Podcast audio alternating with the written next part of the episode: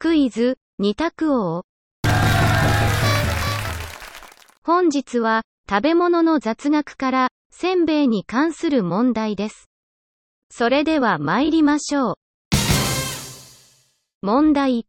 おかきとせんべいは、元は同じで、地域による呼び方の違いである。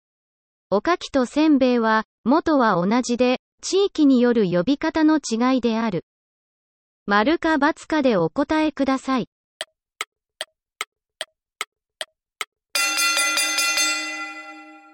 正解は、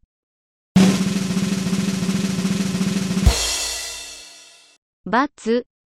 もち米で作られたものが、おかきで、うるち米で作られたものが、せんべいです。いかがでしたか？次回も、お楽しみに。